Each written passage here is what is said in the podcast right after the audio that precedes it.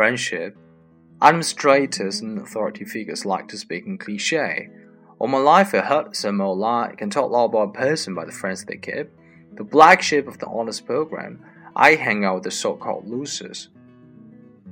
During my freshman year, and on a day went by when the teacher or family member did not arrive my closest to friends and warned me that by hanging out with these bad seeds I would fall into a downward spiral, never graduate college and have a miserable life. They thought that they had me figured out. One day, when my ninth grade math teacher, Mr. Peterson, was reviewing some math concepts with me, my friend Marion ran by the classroom, stuck her head in the doorway, and called out, Hey Yazzie, and then ran away.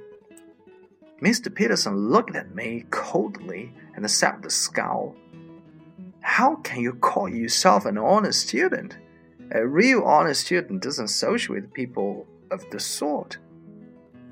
Well, I wanted to ask him how he could call himself a teacher after all. A real teacher is supposed to want to help everyone.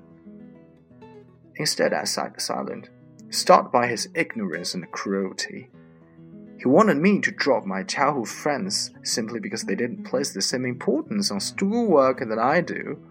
If he had a thought before speaking, he would have realized that people like him rather than people like my friends are better able to turn good students to poor ones by discouraging them with ridiculous comments. I would never silence Marion, one of my closest friends in freshman year. She was also a below average non college bound student. Well, many of the adults in my life, especially my parents and teachers, will look at these closest to me, such as Mariam, Eliza, Zena, Leon, and Marvin, and ask how, how I could call these low life losers my friends. But such questions show a lack of understanding of the nature of friendship. Friendship is unconditional and critical, based only on mutual respect and the ability to enjoy each other's company. These authority figures never saw that one of us could do something outrageous and the rest of us would joke about it for days. We could have fun doing absolutely nothing at all because the comedy provided with each other was just enough. Rather than discussing Oprah's, Lewinsky, or the weather, we enjoyed just hanging around each other without any one of us trying to outsmart the others. Still, I realized that these adults had a point of concern about the direction my friends were heading. I was also concerned for them, but uh, I wasn't about to leave them. Many times I would advise my friends that some activity might be dangerous, to think things twice through before doing, but I would never claim to hold the moral high ground and to condescend to them. When Marvin would begin rolling joints, when Elise would tell me she skipped school because of hangover, when Mariam would tell me that her new boyfriend was in the street again, I expressed my discomfort with their actions. However, I never blackmailed them with the threat of taking my friendship away.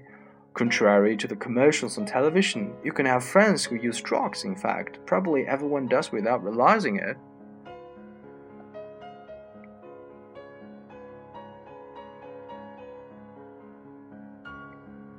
In my junior year U.S. history class, the teacher, Mr. Jacobson, addressed the classroom saying, I bet none of you have ever seen the drug deal.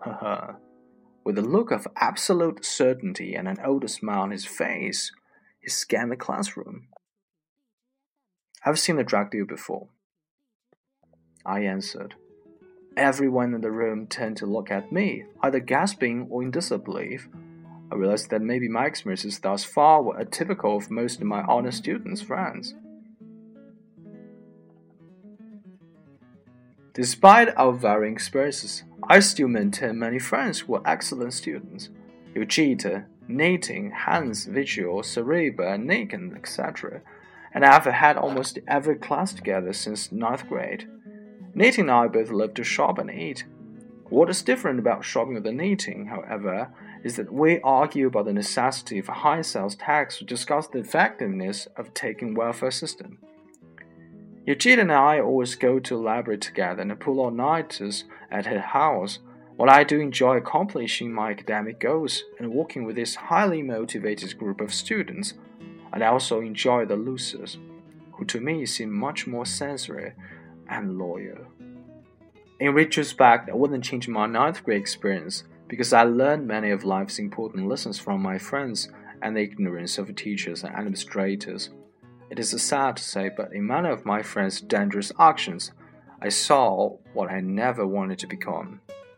In the future, I'd like to continue helping adolescents.